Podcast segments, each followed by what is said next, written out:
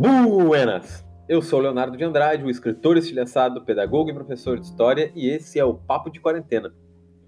E no programa dessa semana nós iremos falar sobre autoritarismo e racismo dentro da nossa sociedade. Mas enquanto você está escutando esse podcast, aproveita para me seguir lá no Instagram, em escritor Leonardo de Andrade. Lembrando que o Papo de Quarentena tem o apoio da editora Fugitivo Literário e de Power, aulas particulares.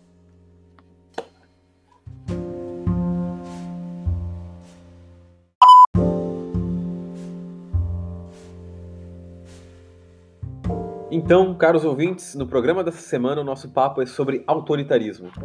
Nós estamos vivenciando uma onda autoritária muito forte, principalmente por parte dos estados nacionais e de um movimento inflamado por uma bipolaridade política extremamente forte. É, a gente tem visto isso não somente desde o final da Guerra Fria, que também foi um momento muito bipolar, mas que tem sido uma onda crescente nos últimos 10 anos. Na última semana, eh, nós assistimos a protestos fortíssimos nos Estados Unidos relativos à morte de George Floyd. E também no último mês assistimos quase que passivamente a violência policial e a morte de João Pedro em São Gonçalo sob ação policial.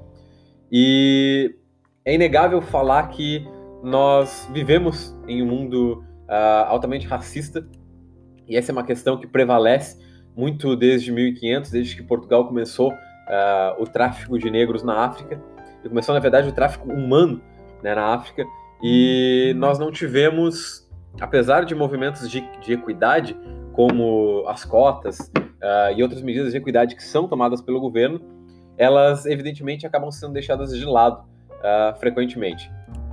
E a gente não tem como deixar de falar sobre o processo do Estado autoritário que vem se consolidando, principalmente nos últimos 10 anos, né? Uh, o Estado autoritário ele começa a se consolidar por parte desses novos movimentos de extrema direita. Eu nem vou dizer direita, porque acredito que não cabe, por exemplo, falarmos desse movimento de esquerda e direita, sendo que nos últimos 20 anos nós presenciamos extremismos dos dois lados, tanto extremismo por parte da esquerda, né, quando a esquerda se corrompeu aqui no Brasil, como extremismo agora por parte da direita, quando ela toma é, questões que são próprias da direita, mas exacerbadas em um valor altamente autoritário. Né? A gente tem visto isso nos últimos 10 anos começar como uma onda nos Estados Unidos muito forte, através da, de diferentes eleições de grupos uh, de partidos republicanos, mas de extrema direita, e nos últimos cinco anos isso se alastrou para o resto do mundo após a eleição do Donald Trump, uh, os processos do Brexit e finalmente com a eleição do Jair Bolsonaro aqui no Brasil. Esse é um movimento que tem sido muito forte. Uh, a internet e a informação em massa foi utilizada para que as pessoas tomassem conta desse movimento e acabassem sendo manipuladas também por esse movimento. Claro que aqui no Brasil é, a gente tem uma outra análise muito pontual para ser feita que não é somente a manipulação, mas a própria identificação com um movimento de um movimento de extrema e um estado autoritário. Nós temos uma história muito recente ainda na mentalidade popular, que é a ditadura militar, né, de 1964, e como esse movimento, a ditadura militar, ele permaneceu muito vivo e muito presente uh, na memória do povo.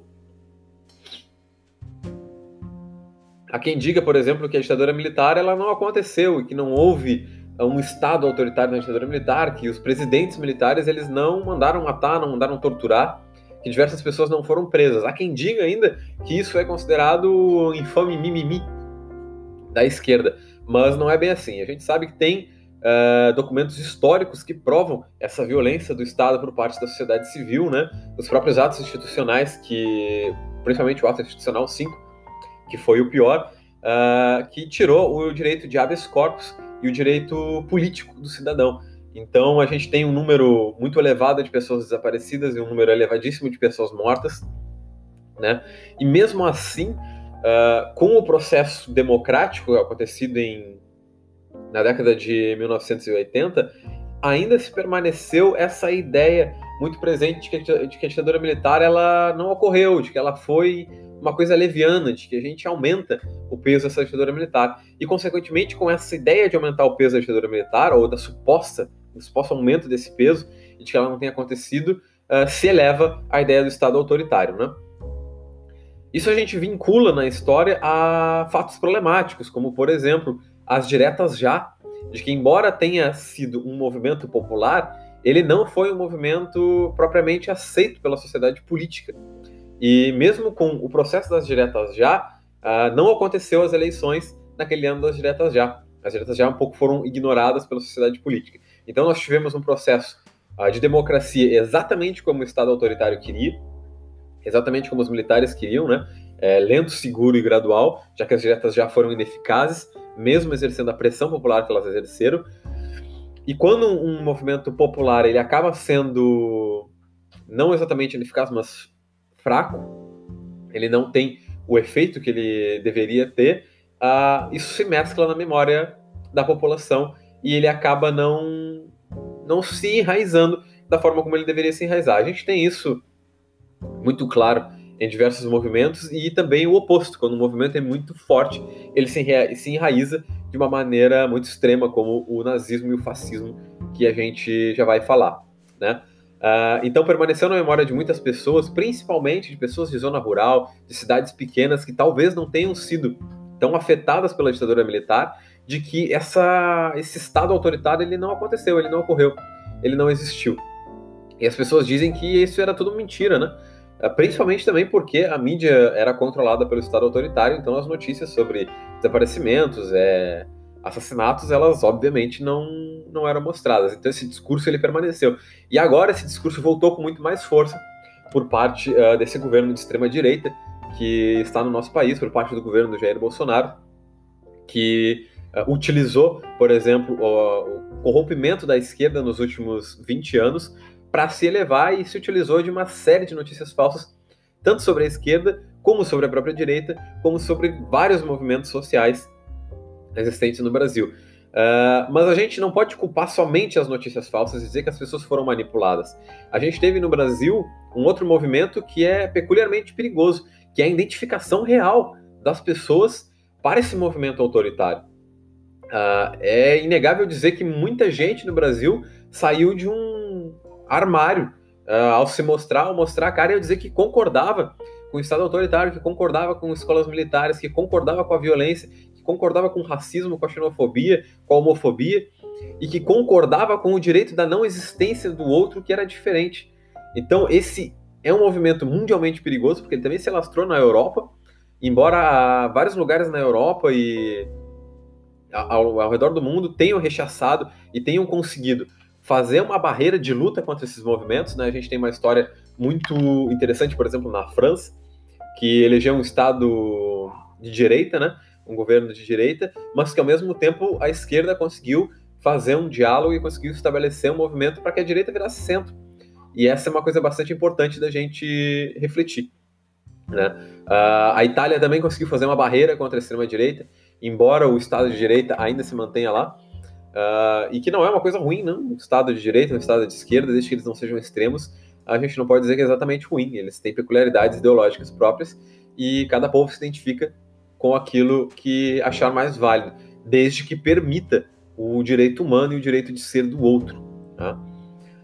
Uh, mas uma questão que eu queria abordar muito importante são os movimentos que vêm acontecendo nas últimas semanas. A gente teve aí na terça-feira o Blackout Thursday, que foi um movimento em que a mídia decidiu parar e colocou uma foto, uma imagem preta, né, uma imagem de luto, no seu feed, apenas com a legenda do Blackout Thursday e de que o show deveria parar, de que a gente deveria parar um dia na semana para refletir sobre o movimento racial, sobre as mortes que têm acontecido de incontáveis pessoas negras sem motivo algum, de uma violência policial exacerbada e uma violência por parte do Estado autoritário, bem como o ressurgimento do grupo hacker Anonymous, que hackeou o próprio Jair Bolsonaro na última semana. E piadas à parte, a Polícia Federal disse que estava investigando, mas eu gostaria de saber quem é a Polícia Federal na fila do pão para pegar Anonymous, já que a gente tem Interpol, a CIA e uma penca de grupos policiais muito mais eficientes que a nossa Polícia Federal atrás dos caras.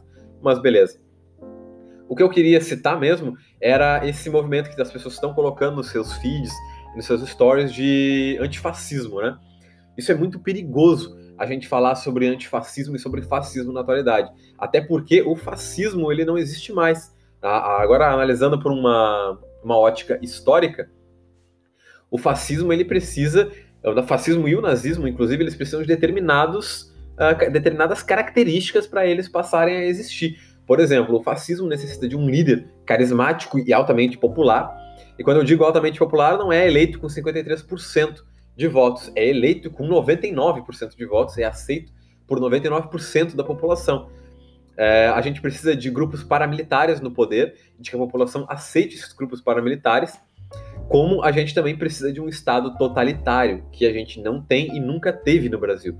Nem mesmo durante o período da ditadura varguista e nem durante o período da ditadura militar. Nós nunca tivemos um Estado totalitário. O que, que é um Estado totalitário, para quem tiver com dúvida, tá? A diferença entre Estado autoritário e Estado totalitário. Um Estado autoritário é quando o próprio Estado, a própria regência do governo, ele é autoritário com seus cidadãos, ele manda e desmanda da forma como ele quiser. Um Estado totalitário é quando o Estado controla todos os movimentos sociais. E ele controla todos os movimentos sociais porque os cidadãos permitem esse controle e auxiliam nesse controle em grande parte. Uh, dando um exemplo muito fácil tá, de entender, se a gente tivesse um Estado totalitário, um, um vizinho uh, denunciaria qualquer movimento seu de pensamento contrário para o Estado, né? Se você estivesse num, fazendo um churrasco na sua casa, por exemplo, e falando com a sua família que você discorda do governo atual e o seu vizinho do outro lado do muro escutasse, ele iria lhe denunciar e você seria preso pelo Estado uh, pela própria discordância. Mas ele faria algo, entende? E outro exemplo também muito simples de dizer é quando a gente uh, vê alguma coisa ruim acontecendo na rua, é, é básico, tá? Quando as pessoas dizem, ah, isso não é problema meu, né? Uh, que tem uma criança apanhando ali, que tem uma criança sendo xingada, e tem, enfim, um pai repreendendo uma criança, ou uma repreensão de alguém cuidando de uma pessoa mais velha, ah, isso não é problema meu. Ou, por exemplo, casais brigando e ocorrendo agressão doméstica, as pessoas muito dizem, ah, né, em briga de casal não se mete a colher. E aí elas vão falar, isso não é problema meu. No Estado totalitário isso não existe, porque todos os problemas viram de todos os cidadãos e eles irão denunciar para o Estado. Então, pessoal, é muito perigoso a gente falar sobre fascismo no momento e dizer que o nosso Estado é fascista. Nosso Estado está muito longe do fascismo e o Jair Bolsonaro não tem as características necessárias para ser um fascista. Ele não tem nem isso, né? Para dizer de tanto. Uh, mas aí, se a gente fosse falar, por exemplo, de movimentos proto-fascistas e neofascistas, aí é outra coisa, porque o neo significaria novo, né? Então a gente não saberia dizer exatamente as características de um novo fascismo. Uh, o movimento, minha opinião apenas agora, não fazendo uma análise histórica, mas o movimento atual eu consideraria como um trumpismo, ou até mesmo um bolsonarismo, que são é um movimento diferente, é uma característica diferente que o Estado tem. Ele não é totalitário, ele permite a globalização, ele permite diferentes aspectos da direita, mas ele é de extrema direita quando ele vai falar em movimentos sociais, ele vai falar na permissividade do outro. Além do tanto que é negacionista, né? Uh, nunca o Estado fascista ou Estado nazista foi negacionista da ciência. Pelo contrário, o fascismo e o nazismo eles utilizavam a ciência a seu favor na manipulação do povo. Uh, o que não é algo que acontece no estado atual, nem no estado de Donald Trump, nem no estado do Jair Bolsonaro. Mas bem, uh, eu trouxe um convidado essa semana que é um, um grande amigo uh, meu, para nos auxiliar um pouco a entender esse contexto de luta social e racial, tá? Que é o meu colega de armas, o Newton Soares, ele é graduando em licenciatura em Sociologia, o Newton já esteve envolvido em movimentos sociais como o Levante Popular da Juventude e o Movimento pela Soberania Popular na Mineração, bem como ele foi coordenador junto comigo do projeto uh, pré-universitário Desafio Popular da Universidade Federal de Pelotas. Então eu quero dar as boas-vindas uh, ao Newton no Papo de Quarentena, meu camarada, e fazer a seguinte pergunta para ele, né? As seguintes perguntas, na verdade que são uh, como você vê, Newton, os movimentos sociais na atualidade, dado o poder que a extrema-direita tem ganhado e o autoritarismo do Estado diante das minorias. E o que você acha que o Estado e a sociedade estão realizando para reparar as injustiças raciais no Brasil? Também, para finalizar, pelo ponto de vista da sociologia, sua área, para onde nós podemos caminhar com essa movimentação social que está surgindo na internet e os pedidos de reparação diante das mortes que ocorreram no último mês?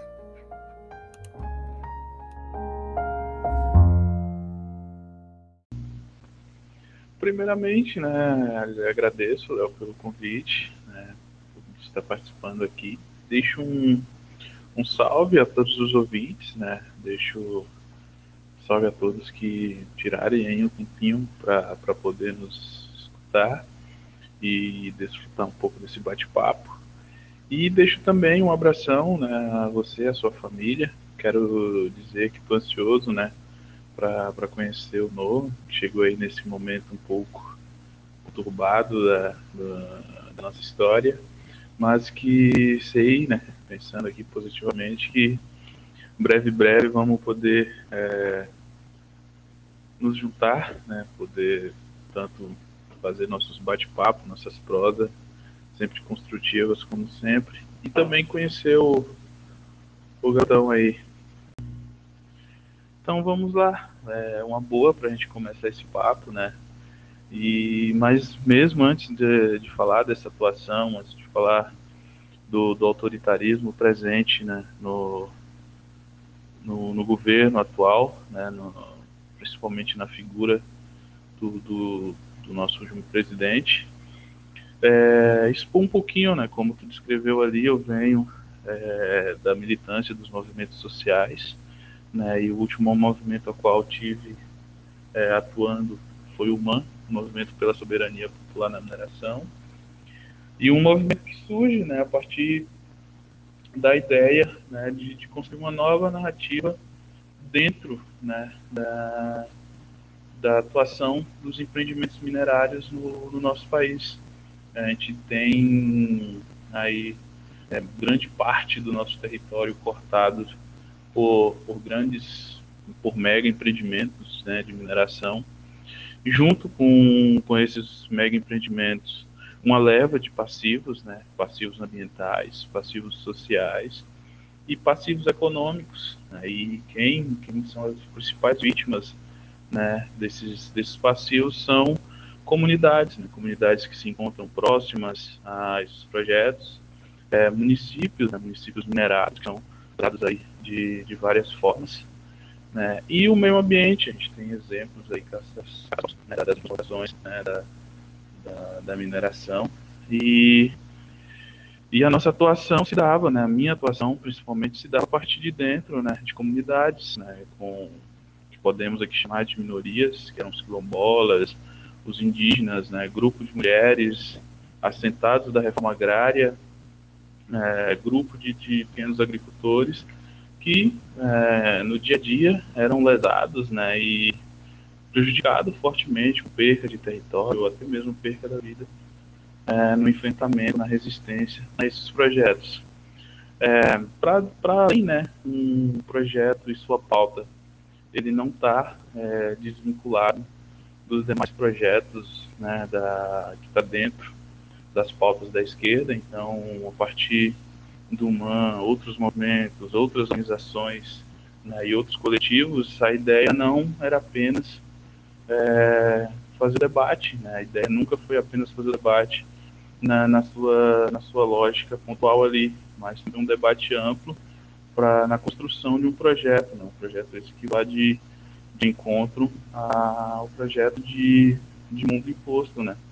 Que é o sistema capitalista. Então, além dessa tarefa das lutas pontuais, né, construir lutas em esfera de em esfera nacional, em esfera mundial, a partir desse leque da esquerda, para assim tentar construir uma narrativa diferente, né? uma narrativa onde os de baixo sejam protagonistas e não como está imposto, né? Onde os de cima é, que, que, fazem, né? Que constroem todas a, as leis, né? Todos os projetos e os de baixo que são os primeiros a, a serem prejudicados, a sentir na pele é, as consequências desses megas, desses projetos e desse sistema, né? Da, da lógica desse sistema para além, né, falando um pouquinho da, da atuação, acho que eu vou usar uma, um paralelo, né, que, que me ajuda muito, conversando no dia a dia com, com, com, os camaradas, com o pessoal, né, aqueles que, que estou próximo. Né, eu gosto de usar uma, uma, um paralelo com o boxe, né, com a luta de boxe, onde a gente tinha é, campeão em dois rounds, né, campeão, campeão não, estava indo bem. E aí a gente vem para a atuação né, do, dos movimentos, que eu gosto de, de falar, né, eu gosto, tenho usado né, ultimamente, um paralelo com a luta de boxe, né, quando estou conversando com, com os amigos, com as pessoas próximas, né, com, com os vizinhos, é, tenho, tenho utilizado né, esse paralelo, né, onde a gente teve ali dois rounds né, muito bem é, no ringue, mas a partir do terceiro round a coisa muda um pouco, né, e em desses rounds a gente entra com, com a guarda baixa, tomamos um golpe, né, aí fazendo aqui a referência a 2003, é, e esse golpe, é, a esquerda em si como todo, né, usando esse lado aqui como a esquerda como todo, sente fortemente, e a gente não consegue mais voltar né, firme, voltar convicto para o ringue. Consequentemente, vem aí o período da, das eleições, a gente pode, pode colocar esse período como, como o round final e muito, né, muitos erros ali e o adversário atuando fortemente nesses erros. Né, a gente pode usar aqui o exemplo das fake news, né, a narrativa de, de corrupção por parte do PT, né, os robôs e vários outros mecanismos né, que, a, que a direita soube, soube atuar, né, soube, soube utilizar bem. E na, nas urnas acabamos saindo derrotados. Consequentemente, né, como, como todo período de descenso né, de, de, uma esquerda, de, de, de um determinado grupo de poder, a gente acaba perdendo né, ali a força de, de mobilização. E, consequentemente, é o início né, do, do governo do, do Bolsonaro, né, governo que a gente já percebia né, durante as eleições que apresentava né, uma forte, é, forte né, as minorias, né, os negros, as mulheres, aos LGBTs, né, e foi também uma, uma narrativa, né, esse, esse ataque utilizado para sua para que ele tornasse, né, para que ele viesse a ser eleito presidente, né, com apoio de, de partes aí de, de um eleitorado que também né, tem esse discurso como como parte né, da, da sua ideologia, né, da sua vivência política. E de início né, não, não se enxergava esse autoritarismo. Né, então, a partir do, do né, e a gente fala mais sobre isso mais adiante, pode ser, é, a gente tem aí um desenrolar de, de um comportamento autoritário por parte né, do, do, do, presidente.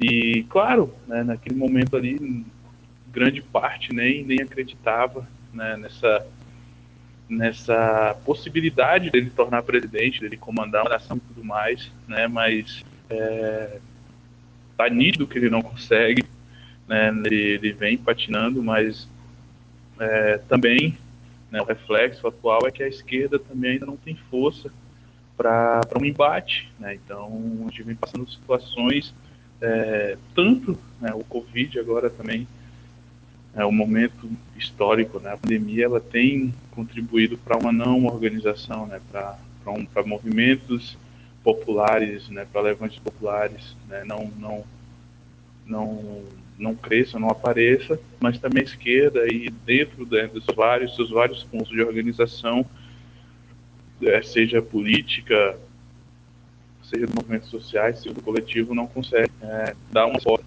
ao que a gente vem vivendo no momento, né? Também pode falar adiante sobre alguns fatores, né, alguns pontos novos que vêm surgindo e aí também pode discutir a partir, é, a partir deles logo mais. E depois né, de, de, das eleições, né, a gente. É, é, o golpe final ali, né? A gente também pode colocar período final das eleições, apontar como erro né, essa ideia de, de, a tentativa de construir uma frente ampla da esquerda em defesa da democracia, né, e também começa ali né, a, a entender né, que talvez o governo poderia trazer consigo, além daqueles ataques né, às minorias, né, aos pretos e pretas, aos quilombolas, às mulheres, aos grupos LGBTQI+, e outros grupos de minorias parte da nossa sociedade, é, também um teor né, de, de autoritarismo. Né? Ele faz a dimensão, ele faz uma fala em que, no caso, né, se ele perdesse as eleições para o PT, ele não aceitaria. Né? Então, deixa claro que talvez tentaria um golpe. Né? A gente avaliando, né?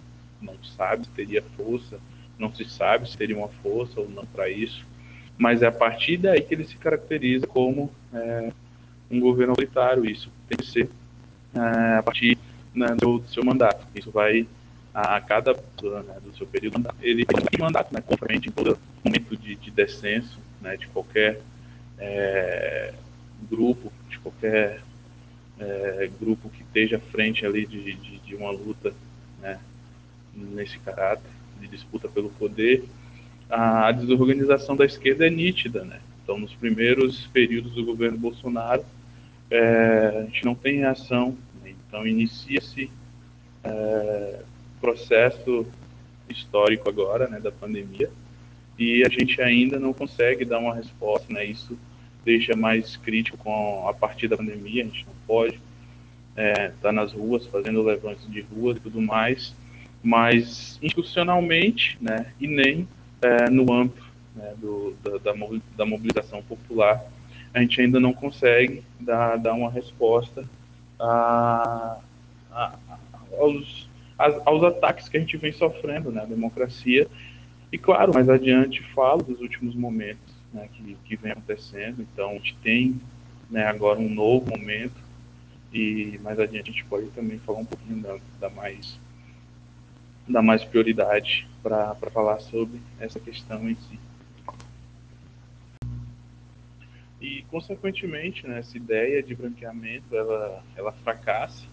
Então, a elite, né, juntamente ali com, com, com, o governo, essa elite branca, ela não consegue implementar essa ideia de, de branquitude né, no nosso país e passa a vender uma ideia de, de democracia racial, para que dentro, né, que no Brasil, ah, os pretos e os brancos vivem em igualdade, igualdade de igualdade racial, né? Então tudo, todos os direitos, né? Todos os direitos que o branco tem, o, o negro também tem, né? Nessa nessa estrutura né, social é, brasileira. Só que isso não é visto é, na na realidade.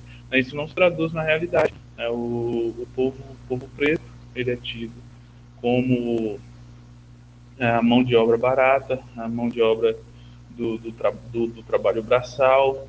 Eles vivem na, nas grandes periferias, à margem do, dos, dos grandes centros ou dos centros urbanos das cidades, né, e ali desprovidos de saneamento básico ou condições é, é, salubres né, de, de, de sobrevivência, é, e isso é visto de ponta a ponta.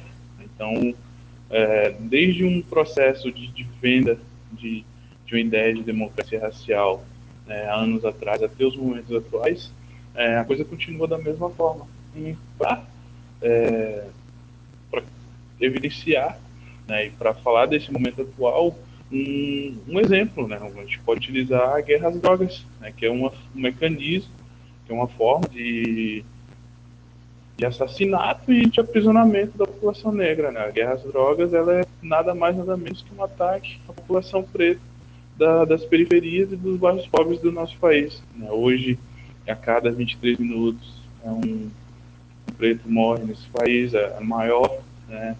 a maior massa prisional ela é composta de, de letras pretas.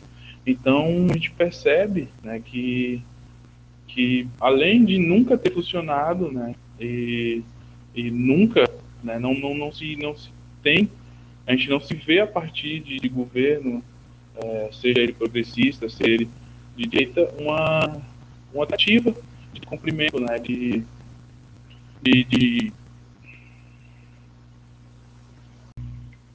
E toda essa política né, de guerra às drogas, ela é implementada pelo Estado, né, e tem o aval né, de, de grande parte da população. Então, ou seja, é, mais, né, os quase 600 anos de, de país, E a história né, do, do preto e da preta, ela não, não traz né, muita, muita, muitas mudanças. Né? Então, hoje, né, trouxe aí o exemplo da, da, da política, dessa política né, implementada pelo, pelo Estado, mas a nossa sociedade no dia a dia é, é, é você perceber ao entrar né, um preto, uma preta entrar em um determinado estabelecimento, ela é acompanhada pela segurança desde o momento que entra até o momento que sai. Né, a tiazinha que segura a bolsa quando cruza né, alguém é, preto na rua, né, pessoas que mudam de calçada. Isso trazendo os exemplos mais sutis, né? E nessa e nesse, nesse direcionamento é, as coisas tendem, né, a piorar a partir do momento do, da eleição do, do governo do Bolsonaro com essa ideologia é, conservadora, né, e ele abertamente, né, com, com esse discurso contra, contra a raça. Então, o que que isso, o que que isso tende a, a fazer? O que que isso tende a ter como consequência? Aumento da violência, aumento do encarceramento, né, essas condições, é, essas condições de vida que tende, né, se eram pior, tendem a piorar ainda mais. E esse comportamento da sociedade, né, por parte de, de, de, de determinados grupos que defendem aquela ideologia também, né, onde se acentua mais ainda né, essa diferenciação, esse olhar diferente, esse comportamento é, racista por parte de, de brancos com, com, relação aos pretos. Bem, é, falar de, de, internet né, é um pouco delicado para mim ainda, né, então né, não, não por ser algo que eu tenha medo, coisa parecida, mas por um por um acúmulo, né? Ainda tem pouco acúmulo na, nessas ferramentas, né? E o uso delas a, a partir, né? De, de, de, uma didática, de uma pedagogia de luta ou, ou, ou coisa parecida. Mas tenho sim alguns posicionamentos, né? Tem algum, alguns pontos a ser observado, né? Que a gente pode avaliar tanto positivamente, né? Quanto negativamente. E essas movimentações, né, o primeiro, primeiro exemplo de movimentação que a gente tem é o Levante, né, é, que acontece nos Estados Unidos, é, depois do, do assassinato né, do George Floyd, um, um homem preto, né, que foi assassinado por um policial branco, em uma situação de, de em que ele não teve direito né, a, a se defender ou ou coisa parecida, não, não se deu essa oportunidade, né, que se tenha um recurso de defesa por parte dele, e isso, né, estourando ali um, um levante, né, por parte da, dessa população, da população norte-americana e tanto é, a população preta como a população branca, né, foi para o embate, então houve queima, queima é, saques, queima de, de espaços, de, de, de locais, né, de instituições, de, de, de órgãos é, em alguns estados, né? tipo, é, a gente pode falar Minnesota, Nova York, a Califórnia é, e mais alguns outros que, que não vem ao caso agora, né? Só para a gente ter a dimensão desse, desse embate. E isso também vai refletir no Brasil. Só que no Brasil né, as coisas já estavam em um processo de, de luta, né, de luto, no caso. A gente nem não, não vou usar o termo luta aqui, vou usar luta, que na, na semana é, anterior tinha ocorrido a morte do João Pedro. Né? A última a, que teve né, uma acusação, um, um contato maior, né, que morte de jovens presos é, da periferia no, no, Brasil não é algo novo, não é algo que acontece é, de uma vez na vida, uma vez no ano, digamos assim, é algo que acontece com frequência e traçando um paralelo, né? Acho que é difícil a gente traçar um paralelo entre essas duas, esses dois tipos de mobilização, esses dois tipos de, de lutas, né? A gente também é, tem que entender que no Brasil estamos fazendo nossas lutas, estamos reivindicando nossos, nossos direitos, nossa liberdade, é, e tentando também né, buscar liberdade de vários outros. Por exemplo, de, do Rafael Braga, que está preso desde 2013 por portar um pinho-sol e um isqueiro durante uma manifestação. É, mas é as dificuldades e limitações né, que, que, cada região, que cada país, que cada continente vai ter né, e vai enfrentar é, diante desse debate. Né? A gente não pode aqui fazer um paralelo comparando a luta nos Estados Unidos com a luta brasileira ou vice-versa, mas é nítido que ambos os lados né, existem é, movimentações né, a partir das suas é, limitações em prol da defesa da vida dos pretos e das pretas e por, por uma liberdade, por uma igualdade de, de raça também. E continuando, né, acho que um outro ponto que a gente tem que avaliar é com relação ao governo. É, o governo, pandemia e, e que também culminou em uma outra movimentação, né, em uma outra luta aqui no, no país né, e que também é, teve força nas redes sociais, né, passou a ter força nas redes sociais. É, ainda ainda precisamos né, ver como, como se deu esse processo ali, né, é, desde o do início da... É isso, Léo, eu fico por aqui, isso é um pouco né, do, que eu, do que eu consigo é, sintetizar nesse momento, né, para compartilhar com todos. Né, espero que não seja um, um debate em si, mas um debate que possa né, ampliar né, o ponto de vista, possa também é, gerar outros pontos né, de, de, de, debate né, aos ouvintes, né, e também até mesmo dentro do, do papo de quarentena. E, é isso, agradeço o convite, espero tenha conseguido contribuir à altura né, da, da, das questões propostas aqui e fico aí aguardando, né, positivamente, como disse no início, final dessa quarentena, para a gente se trombar, é, para bater um papo, para trocar aquela ideia, como, como sempre fazíamos nos últimos períodos, cara. É isso, forte abraço, abraço a todos os ouvintes e muito obrigado. Eu agradeço novamente o meu camarada, o Newton, pela participação aqui no Papo de Quarentena. Acredito que ganhamos muito uh, com a sua opinião e com as suas considerações feitas sobre um tema tão delicado e ao mesmo tempo tão importante da gente discutir.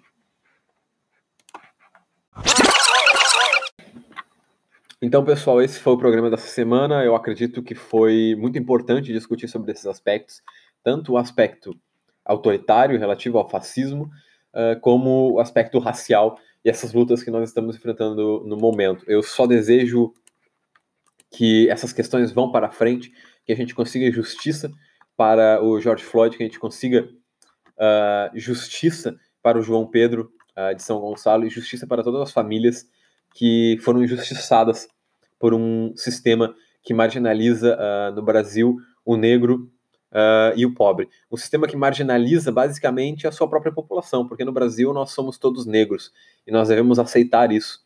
O, o, o continente africano né, e os africanos que para cá foram trazidos de forma brutal e foram removidos de sua terra, uh, assim como os nossos nativos, uh, fazem parte da nossa colonização. Eles são a nossa identidade brasileira. Não que o português e o homem branco europeu não seja também, o português tem uma grande parte em quem nós somos, mas esses dois grupos em especial, os nossos nativos e os negros, eles são nós e nós somos eles. Então, para aqueles que no Brasil se declaram brancos, eu deixo uma notícia que talvez vocês não queiram aceitar, mas somos todos negros, tá bem? Então, caríssimos ouvintes, a gente vai ficando por aqui. Eu sou Leonardo de Andrade e esse foi o Papo de Quarentena. Você pode me seguir lá no Instagram, em arroba escritor Leonardo de Andrade, e me buscar nas demais redes sociais. Uma lua, um queijo, um beijo e até a semana que vem.